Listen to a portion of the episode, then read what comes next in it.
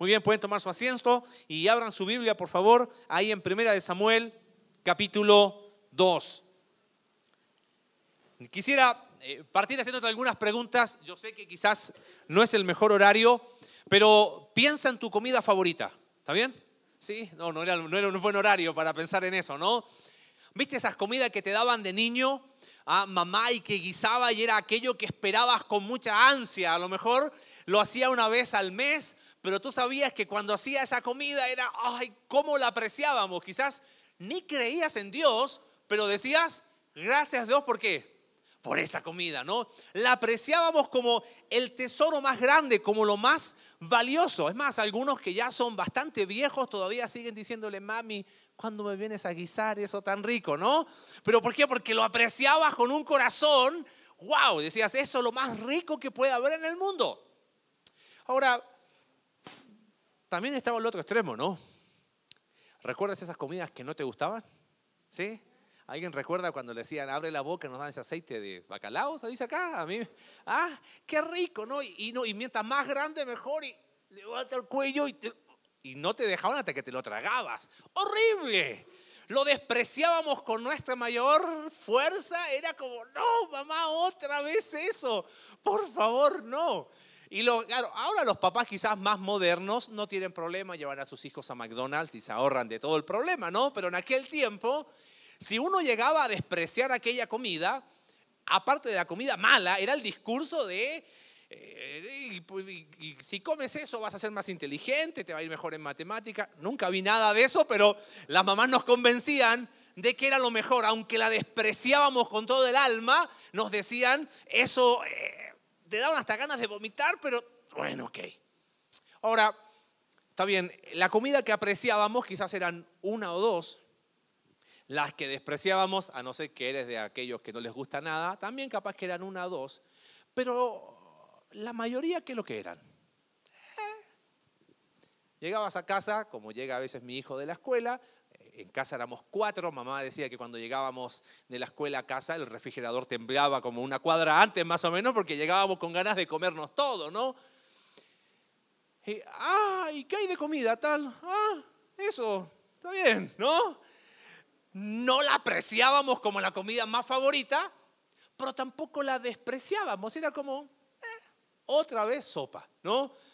Y está bien, y al otro día quizás uno iba pensando que ahora sí mamá iba a hacer, ah, ok, está bien, es lo que hay, diría un amigo, así que va a haber que comerlo, porque si no lo comíamos, a las seis de la tarde ya no, estábamos muertos de hambre, ¿no? ¿Cómo le llamaríamos esa actitud? Si, una era aprecio por lo que más te gustaba, si la otra era desprecio porque era horrible, ¿cómo le llamaríamos aquello que, bueno, no había de otra? Eh, no es que, oh, qué rico. Si por mí fuera no me la comería, pero, pero es la que hay y si no como hasta la noche no llego. Quizás un verbo que, que podemos encontrar para definir esa actitud sería menosprecio, ¿no?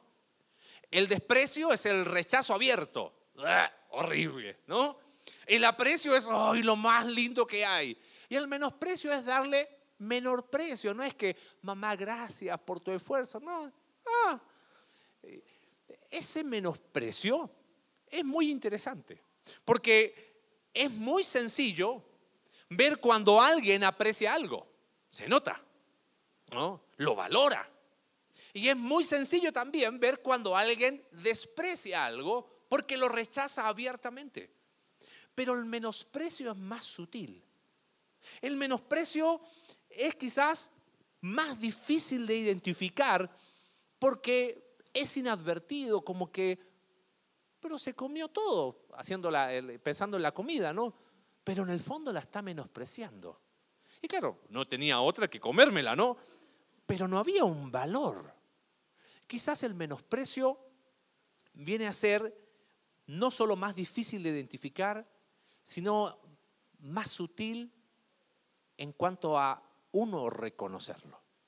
Ahora, ¿y qué tiene que ver la comida, el menosprecio, el desprecio con Primera de Samuel? Mucho. Mira, abre tu Biblia ahí en Primera de Samuel capítulo 2. El domingo pasado vimos capítulo 1 y la mitad del capítulo 2. Y hoy vamos a ver la mitad del capítulo 2 y el capítulo 3. Y es muy interesante el contraste que se da. Primera de Samuel tiene muchos contrastes y quizás vamos a ver hoy el versículo clave de este libro. Si recuerdas, el domingo pasado hablamos de Ana, ¿recuerdas? Y del valor de la vulnerabilidad. Y que había poder en la debilidad. Eh, eh, para el mundo es mejor mostrarse que firme, siempre estoy bien. Pero aprendimos a través del ejemplo de Ana que no está mal decir que estoy mal, pero cuando recurro al lugar correcto, Dios. Y hablábamos del primer paso del Evangelio, reconocer que no puedo, que no soy sabio. Yo a veces escucho chicos que son como los, más sabios del mundo con, con 12 años. No, no, no, paso número uno del Evangelio. No puedo. Eso hizo Ana. Pero no lo habló en Facebook, no lo habló con la mejor amiga, lo habló con Dios. Y hay poder en la debilidad. Cuando acudimos al lugar correcto. Y mencionamos a Elí. Elí, ¿te acuerdas quién era? El sacerdote que servía en el tabernáculo. El que cuando Ana estaba orando con esa amargura de corazón, Elí le dijo, mujer, estás borracha. Y ella le dijo, no, sino que con amargura estoy orando, porque eh, oraba por tener un hijo. ¿Y de quién vamos a hablar hoy? Es de Elí. Y lo interesante es el contraste que se da entre la actitud de Ana y la actitud de Elí. ¿Sabes qué? Uno en Elí, te anticipo lo que vamos a ver hoy. No ves a alguien que aprecia a Dios como Ana. Ana apreció a Dios a través de qué? De la vulnerabilidad. Ella honró a Dios reconociendo que no podía. No vemos a Elí haciendo eso. Ahora tampoco vemos a Elí en un abierto rechazo a Dios, diciendo, sabes que Dios no me interesa. Elí era el sacerdote. ¿Dónde estaba Elí? En el tabernáculo, todos los días, ofreciendo sacrificios. Tan cerca pero tan lejos. Quizás el mejor verbo que describe la actitud de Elí, ¿sabes cuál es? Menosprecio. Te quiero llamar la atención con la idea que va a ser nuestro, nuestro centro en esta, en esta tarde. El menosprecio a Dios es hacer a Él parte de nuestra vida. Vuelvo a leerlo conmigo. El menosprecio a Dios es hacer a Él parte de nuestra y quizás tú dices, oye, pero eso está bien. ¿Tenemos que hacer a Dios parte de nuestra vida o no? No. Eh, respuesta equivocada. ¿Dónde está la sutileza acá? ¿Acaso no es una verdad que es correcto hacer a Dios parte de nuestra vida? Mira, te lo voy a describir de otra manera. El menosprecio a Dios es cuando hacemos de Dios nuestro salvavidas. Cuando estamos en problemas, nos acordamos de quién? De Dios. Cuando las cosas están bien, si te he visto, no me acuerdo. Entonces, hago a Dios parte de mi vida en las áreas que yo necesito, en las áreas que a mí me convienen. Y cuando está todo bien, bien, gracias, ahí nos vemos. Entonces, claro, suena muy lindo, pero ahí está el problema. El desprecio es fácil identificarlo. El aprecio también. Pero el menosprecio es más sutil. El menosprecio es hacer a Dios parte de mi vida. Y uno dice, pues eso suena bien. No, ese es el peligro. Si quizás pudiésemos describirlo de otra manera. ¿Ves cuando vas al supermercado en Walmart y están esas cajas que dicen 20 pesos y hay un montón de cosas ahí, ¿no? Y uno qué va ahí? A buscar algo que te sirva. ¿Por qué razón? Porque sale 20 varos. Más barato a dónde, ¿no? Y uno dice, esto no me sirve, esto no me... Y puedes estar 15 minutos ahí buscando, pero, pero yo sé que no voy a encontrar nada que me sirva, pero, pero como es barato y me sirve, lo llevo. Yo siento que a veces, ¿sabes qué? Ponemos a Dios en la zona de descuentos de nuestra vida. Es como, me sirve, bien, ah, pero, pero a mi manera. Eso es hacer a Dios parte de nuestra vida. Si tuviésemos que contrastarlo, aprecio sería que Él sea que mi vida. ¿Te das cuenta de la sutil diferencia? Bueno, ¿de qué manera la vida de Elí muestra ese menosprecio a Dios? Quiero que antes de ver capítulo 2, verso 30, te lo quiero leer en la versión de la Biblia de las Américas. Creo que aquí está el texto clave de este libro. Dice así, por tanto el Señor Dios de Israel declara, ciertamente yo había dicho, Dios le está diciendo a Elí, al sacerdote, que tu casa y la casa de tu padre andarían delante de mí para siempre. Pero ahora el Señor declara, este texto lo vamos a usar todo el libro, porque plantea una, un blanco y negro, una dicotomía. Dice, porque yo honraré a los que me honran. Ana honró a Dios el domingo pasado. No, Ana, la de la Biblia, ¿no? El domingo pasado, sí. ¿Cómo lo honró? Siendo vulnerable reconociendo que no podía. Qué, diferente a lo que nos enseña el mundo. Pero mira la segunda parte del versículo. Yo honro a los que me honran y a los que me menosprecian serán tenidos en poco. Decía el primer servicio, cuando echamos la moneda para ver quién predica cada domingo, no, no echamos moneda, pero cuando nos dividimos, decía Lalo, ya está, ya tienes el mote del malo, así que todas las que son difíciles te van a tocar a ti. Si pudiésemos colocar un título a este domingo, sería cuando Dios nos tiene en poco. Y uno dice, no, ¿cómo Dios? Dios nunca me tendría en poco. Bueno, esta es una verdad. Yo honro a los que me honran, dice Dios, pero a los que, menos, a los que me menosprecian, los tengo en poco. Lo que más me llama la atención, y aquí con esto quiero abrir el corazón en algo muy especial. Saben, amada iglesia, hemos visto que cada vez Dios nos da eh, mayor afinidad, mayor comunión. Eh, hacemos una actividad como la del 15 de septiembre y llegan todos y disfrutamos y siento que de alguna manera estamos creciendo como comunidad. Estamos. Pero la historia que está detrás de cada rostro, solo la conoces tú y Dios. Elí estaba en el tabernáculo. Elí servía a Dios. Estaba, si tuviésemos que ilustrarlo, iba todos los días a la iglesia. Pero menospreció a Dios. Tan cerca, pero tan lejos. ¿Qué actitudes, qué características mostró la vida de Elí, que ponen en evidencia ese menosprecio a Dios. Fíjate, capítulo 2, la primera, verso 12. Dice, los hijos de Elí eran hombres impíos. Y subraya esto, y no tenían conocimiento de Jehová. Y después empieza a describir cómo se manifestaba esa falta de conocimiento, ese rechazo. Los hijos de Elí, Ofni y Finés, sacerdotes también, ¿Sabes qué hacían? Iban el, judío a dar su ofrenda. Y estaba Levítico capítulo 3, claramente establecía que había una porción para el sacerdote, ni más ni menos. ¿Sabes qué hacían estos impíos? Agarraban con un tenedor de tres puntas. Ah, no, todo esto para el sacerdote. Y menospreciaban las ofrendas a Dios.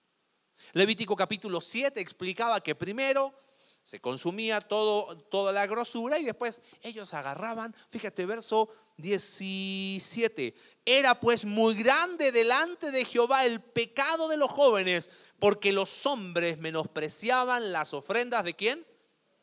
Ahora, ¿dónde empieza el fracaso? Verso 12. Los hijos de Elí eran hombres impíos.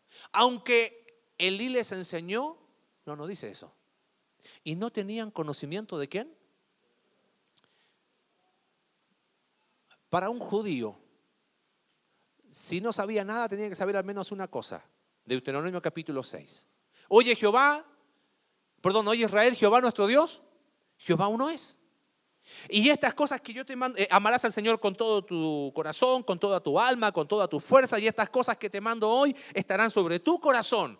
¿Y qué vas a hacer después? ¿Las vas a enseñar a quién? A tus hijos. Y a los hijos de tus hijos y las vas a repetir en todo lugar. Jueces capítulo 2, todavía tenemos fantasma de, tiempo de jueces. Hay una característica, capítulo 2, versículo 10. Dice que cuando después que murió Josué se levantó una generación y la generación que le siguió. Y se levantó una generación que no conocía a Jehová ni la obra que él había hecho por Israel. Y cuando estudiamos el libro de jueces, vimos que el libro de jueces fue el fracaso de quién? ¿De una nación o fue el fracaso de las familias? Fue el fracaso de las familias. ¿Quién tendría que haber enseñado conocimiento de Jehová a esos dos hombres? Elí. ¿Y acaso Elí no conocía a Dios? Estaba en el tabernáculo. ¿Sabes qué puedo ver acá? Que aunque servía a Dios, en primer lugar, Elí descuidó sus prioridades. El primer evidencia de menosprecio a Dios es el descuido de prioridades. Tiempo para todos, menos para los hijos. Para todos sí, menos para la esposa o la esposa. Prioridades. Mire, quiero que derribe un, un mito. No existe familia perfecta, ¿ok? No te empeñes en mostrar perfección. Sí, no, nosotros nunca discutimos si nuestros hijos son, mira, son todos perfectos. No. Si hubiese dicho el versículo 12, los hijos de Elí eran hombres impíos, aunque Elí les enseñó temor a Dios o aunque Elí los encaminó, bueno, ningún problema. Pero vamos a ver después que Elí no hizo eso.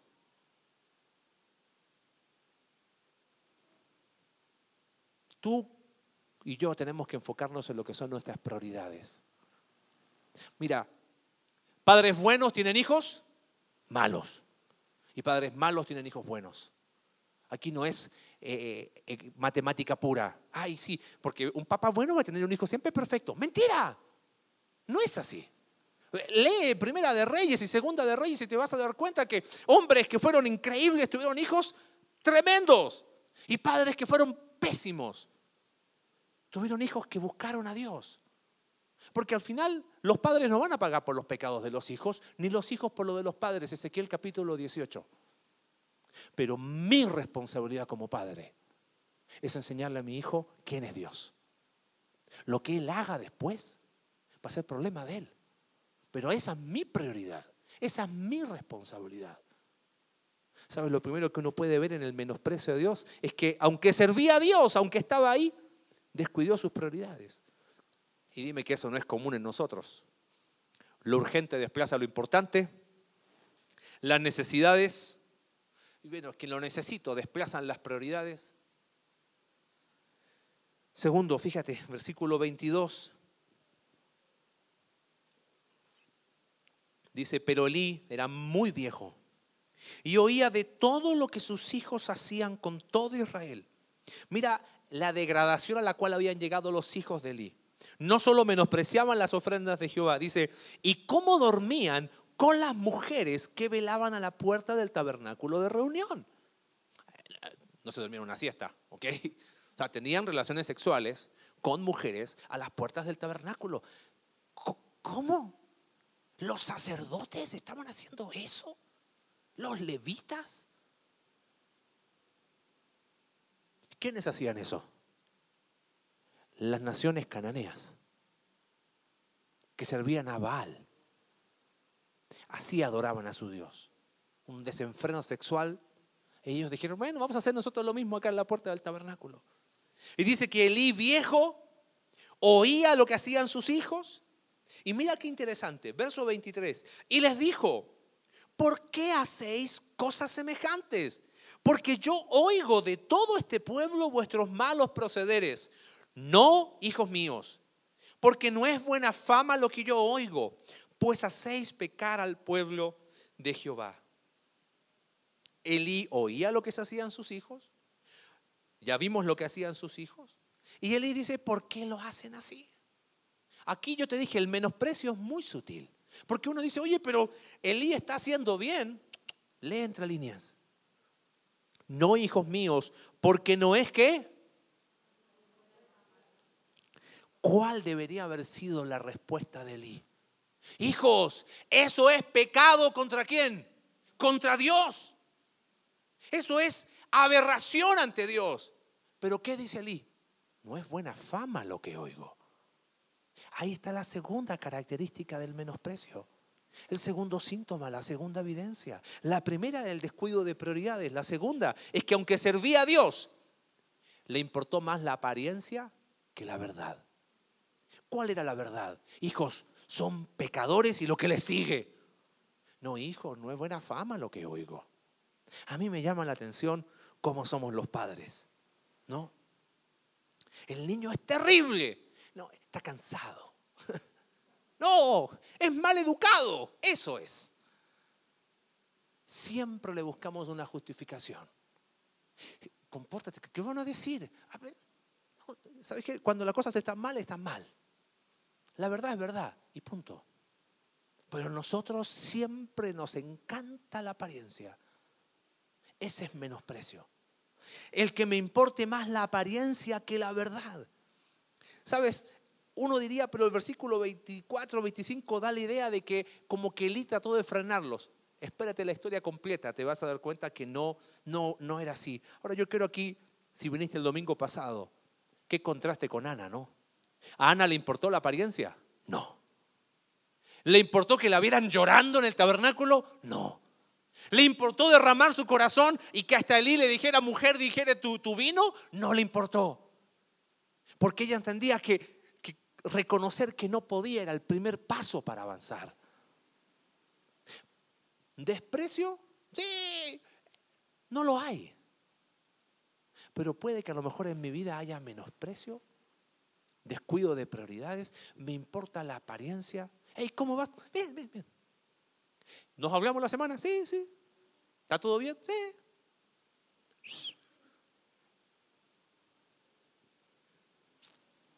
Seguimos. Mira qué interesante el verso 26.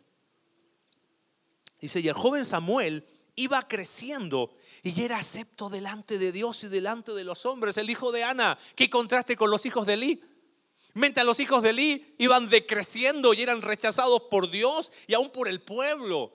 Samuel dice que era acepto delante de Dios y delante de los hombres. Verso 27. Y vino un varón de Dios a Elí no sabemos quién era, no sabemos su nombre. Apareció un hombre a decirle, Elí, palabra de Dios para ti. Ahora, entiendan, imagínate que aparezca un día Alex, Lalo, Charlie, yo, vengo a darles palabra de Dios. No, no, no nos escuches, ¿ok? Dios habla hoy a través de esta palabra, ¿ok? Pero en aquel tiempo Dios usaba a hombres de esa manera. Dice que vino el varón. ¿Y sabes qué me llama la atención? Yo creo que intencionalmente Dios quiso que no supiéramos el nombre. Porque no era importante quién lo decía, sino el mensaje. Mira el mensaje. No me manifesté yo claramente a la casa de tu padre, le dice a Eli, cuando estaban en Egipto. Y yo te escogí por mi sacerdote entre todas las tribus, para que ofreciese sobre mi altar y quemase incienso. Verso 29. ¿por qué habéis hollado? La nueva traducción viviente dice, ¿por qué menosprecian mis sacrificios y ofrendas?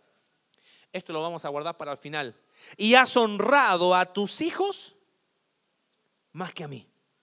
Engordándoos de lo principal de todas las ofrendas de mi pueblo Israel. Por tanto, Jehová, el Dios de Israel, dice, yo había dicho que tu casa y la casa de tu padre andarían delante de mí perpetuamente. Pero ahora ha dicho Jehová, nunca te halaga porque yo honraré a los que me honran, pero a los que me menosprecian serán tenidos en poco. Y empieza a decirle, tus hijos ambos van a morir. Versículo 34, morirán en un día. Y yo voy a levantar un sacerdote fiel. Empieza capítulo 3, verso 1. El joven Samuel ministraba a Jehová en presencia de Elí. Y la palabra de Jehová escaseaba en aquellos días, no había visión con frecuencia. ¿A través de quién tenía que venir la palabra de Jehová? A través de Elí. Ay, sí, tenemos tiempo todavía. Hay cosas que, que son muy profundas en este pasaje. Dios no habla directamente con Elí. Dios manda un varón. Y dice capítulo 3, ya no, no, no había palabra.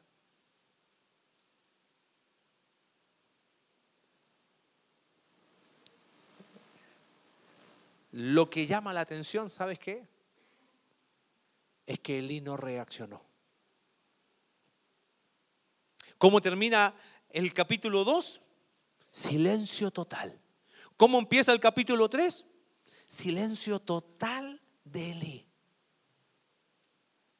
Quizás este es el síntoma más claro del menosprecio a Dios. ¿Sabes cómo le podemos llamar? Dijimos, aunque servía a Dios, descuidó sus prioridades. Aunque servía a Dios, le importó más la apariencia que la verdad. Aunque servía a Dios, fue insensible al consejo de parte de Dios. Lo vamos a ver en los grupos, eso es eh, para que vengas, ¿ok? Qué distinto a David. David también estuvo sentado en el banquillo de los pecadores. Y vino un varón de Dios llamado Natán y le contó una historia y le dijo, tú eres ese hombre David, tú pecaste. ¿Y sabes qué hizo David? Sí, yo pequé. Lo reconoció. Paso uno del Evangelio. No negó, sí fui yo. Pero ¿qué ves en Elí? Silencio. No es el desprecio, ah, sale tú, varón de Dios, que. Silencio.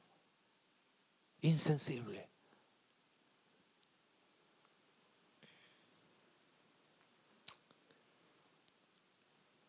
Venimos cada domingo y escuchamos palabra de Dios.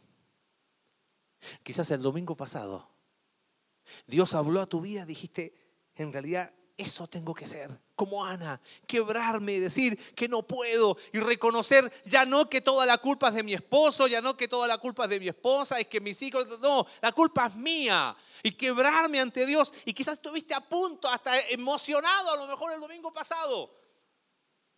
Pero ¿qué pasa después del domingo? Es lunes.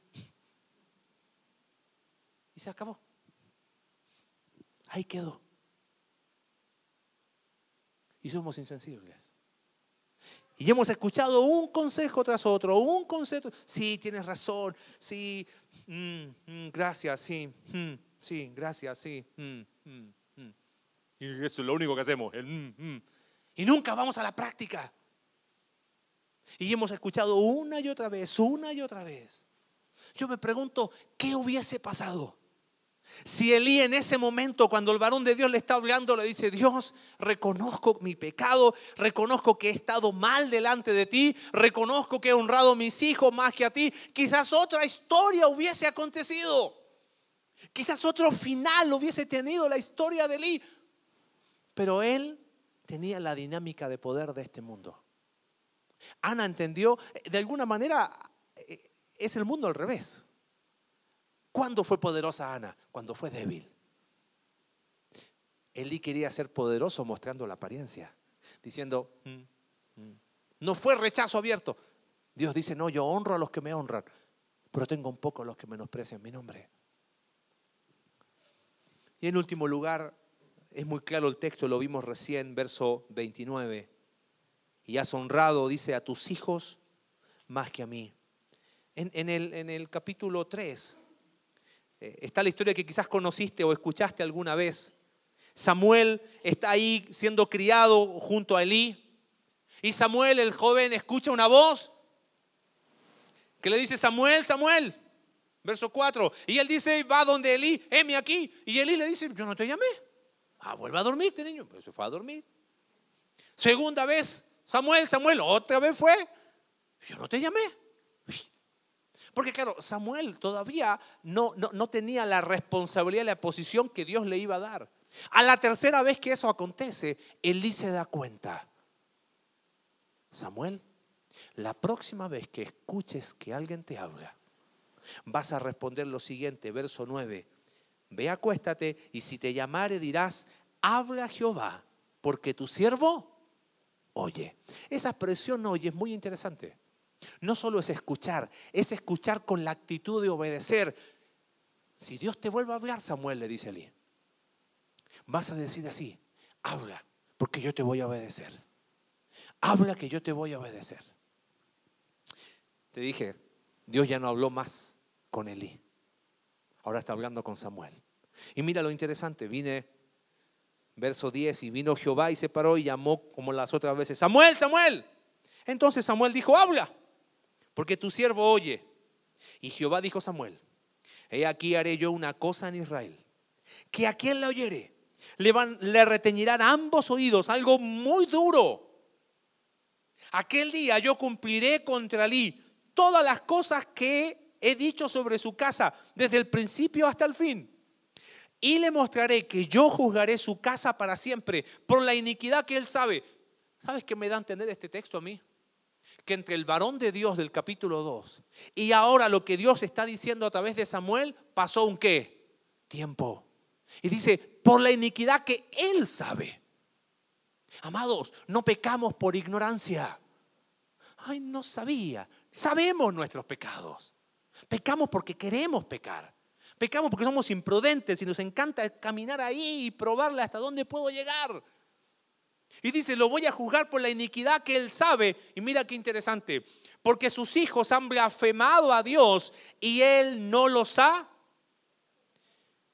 Quizás la palabra en español no comunica la idea completamente. Es el concepto de no los ha corregido, no los ha reprendido, no los ha refrenado. Tiene que ver con amonestar, con instruir, pero escúchame. Quizás tú dices, ah, buenísimo, los que son papás ya se están imaginando toda una tarde dándole a los hijos, porque ves, yo no quiero ser como Elías, escúchame, papá. No, no, no. ¿Sabes cuál es la idea de esa palabra ahí? No los estorbó. Tiene que ver con tener una influencia tal que eres capaz de fijar a nivel de su mente sus emociones y su voluntad para que por la influencia la corrección viene y esa persona, ah, ok, no lo voy a hacer más.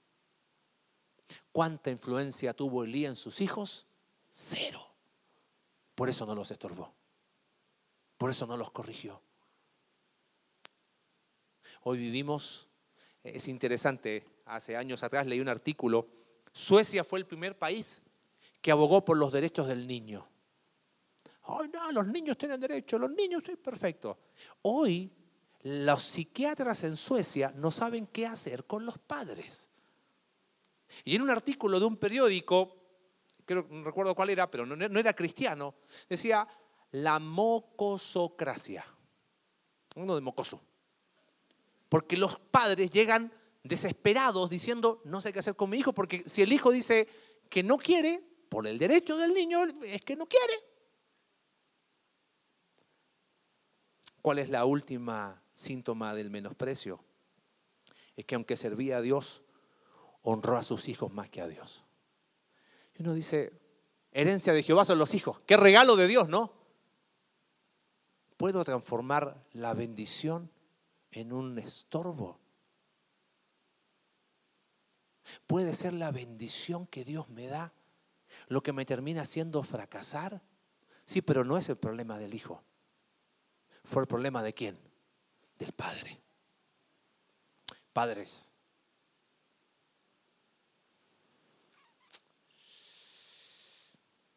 ¿Qué lleva un padre a hacer eso?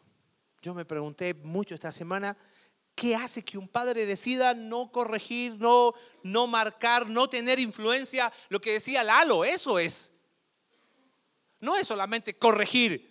¿No será que a lo mejor corriges, pero ser influencia? Habla con tus hijos, capaz que ni el nombre le conoces. Nombre. Hey, chamaco, no, tienen nombre. Mira, un hombre, un viejito sabio dijo algo una vez, algo muy interesante. Reglas sin relación. Rebeldía segura. Reglas sin relación. Es rebeldía segura. Ser influencia tuvo Elí sobre sus hijos. ¿Qué hace que un padre no... ¿Apariencia? No les digo nada porque prefiero aparentar la familia feliz y puertas adentro la cosa se está derrumbando. ¿Qué hace que un padre no, una madre no sea capaz de, de corregir y terminar honrando más a los hijos que a Dios? Quizás no hay autoridad, hago de mis hijos mis ídolos. ¿Cómo se ve eso en la práctica? Y aquí, iglesia, con toda honestidad se los digo.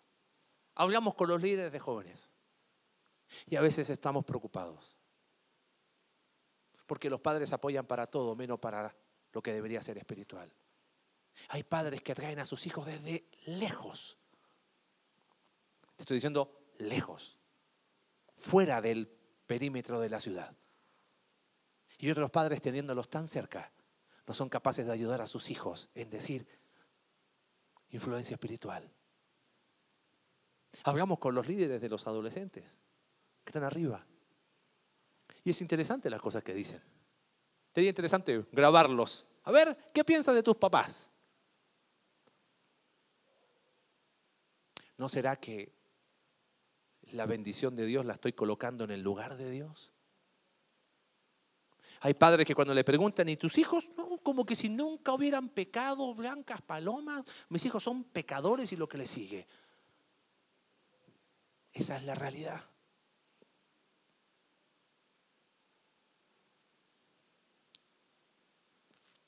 Lalo nos animaba, ora con tu hijo, háblale, lee la Biblia juntos.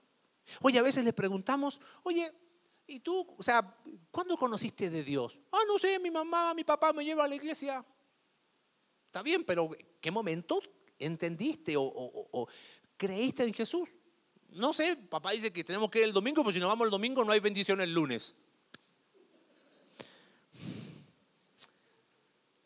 honramos más a los hijos que a Dios. Y ojo, hijos, eh, no te abuses, ¿eh? Porque Ofni y Finés murieron. Porque no eran chamacos, tenían 30 años. Ellos menospreciaron a Dios también.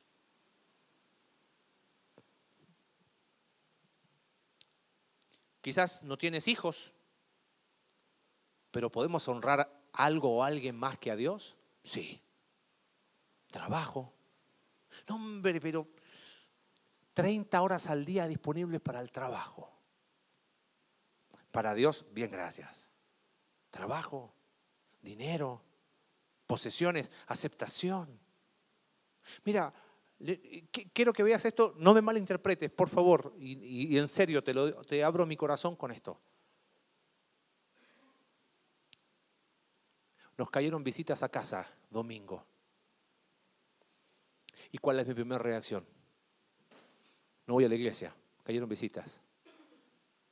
Perdón, una hora y media la visita le va a trastornar su mundo. No. Siempre vivimos honrando muchas más cosas que a Dios. Vivimos teniendo reemplazantes de Dios. ¿Sabes qué es lo más duro de este pasaje? Es que él estaba en el tabernáculo. ¿Tan cerca? pero al mismo tiempo tan lejos. No era un desprecio abierto. Eh, ¿Qué me importa Dios? No, amados, estamos acá. Y yo sé que quieres, por algo estás acá. Pero quizás detrás de, de, tu rostro hay una historia de que estás ahí quizás luchando, de que yo estoy luchando.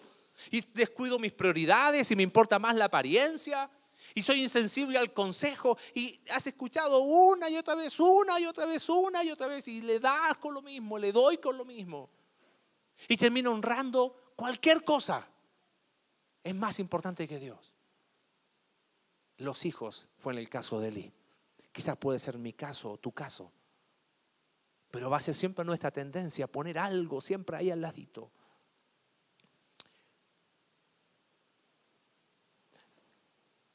Cuando Elí le dice, Samuel, al otro día, Samuel dice que, verso, verso 15, que temía descubrir a Elí, decirle, oye, lo que me había dicho. Y Elí le dice, dímelo. Y cuando lo escucha, Elí dice, uh, verso 18, entonces él dijo, Jehová es, haga lo que bien le pareciere. Suena como que Elí se arrepintió. Elí se resignó. ¿Tuvo tiempo Elí para arrepentirse? Sí. Pero Dios dijo, se acabó. ¿Te acuerdas cuando vimos el libro de jueces? Charlie, creo que fue, o, Alex, que nos hablaron de Sansón, los dos. Sansón, Sansón, los filisteos contra ti. Sí. Y la mujer, ay, ¿por No, que si tú me lo haces con trenzas por aquí. Sansón, los filisteos contra ti. Y la libró y le gustó y menospreciaba a Dios. Sansón, y cuando dijo la verdad, Sansón, los filisteos contra ti. Y es interesante lo que dice ahí jueces. Pero Sansón no sabía que Dios ya le había dicho no. Eso me da miedo. para mi vida. La palabra menosprecio aparece en Génesis capítulo 25. ¿Sabes con quién? Con Esaú. ¿Te acuerdas la historia de los dos hermanos? Esaú y Jacob. Esaú era el primogénito. Ser primogénito era una bendición espiritual. Y de repente Esaú viene del campo, chamaco, adolescente, joven, 18, 20 años, con un hambre. ¿Y Jacob qué había hecho? Un guisado de lentejas. Y Esaú dice, tengo un hambre, amigo, dame. Y Jacob, que era, dale, te lo cambio por tu primogenitura. ¿A quién se le ocurre? Pero Esaú, ¿qué hizo? ¿Sabe qué dice Génesis 25, versículo 34? Así menospreció Esaú la primogenitura. A ver, dijo, ¿de qué me sirve su ¿Para qué? Era una bendición espiritual. Dije, ¿qué me importa? Total, tengo hambre. Y se clavó el guisado de lentejas. Y después cuando se dio cuenta y quiso la bendición, Dios le dijo, no. Amado, por eso partimos diciendo que el menosprecio a Dios es muy sutil. Es cuando hacemos a Dios parte de nuestra vida en vez de la vida misma. ¿Cuál debería ser la reacción de aquel que cuando cree en Jesús, ¿qué hago ahora? Paso número uno del Evangelio, domingo pasado. No puedo, no me puedo salvar por, por, mí mismo. Estoy condenado. Pero un Dios de amor se hizo hombre en la persona de Jesús, muriendo por tus pecados y por mis pecados. Y por fe en ese sacrificio perfecto, por gracia somos salvos por medio de la fe. ¡Qué tremendo regalo! ¿Qué deberíamos hacer después de eso? ¡Ay, qué lindo! Lo coloco ahí como en mi mesita de luz. Está buenísimo, Jesús. No, eso es menosprecio, ¿te das cuenta? ¿Qué dice mm, Mateo capítulo 13? Que el reino de los cielos es semejante a un hombre que cuando encontró esa perla preciosa dijo, no, esto lo vale. Vendió todo lo que tenía. Porque encontró un valor eterno en Cristo. No estoy hablando de salvación por obras. Estoy hablando siendo ya hijo de Dios. ¿Cuál debería ser mi actitud? Dios, tú eres mi vida. No hacerlo a Él parte de mi vida, sino decirle, tú eres mi vida. Qué maravilloso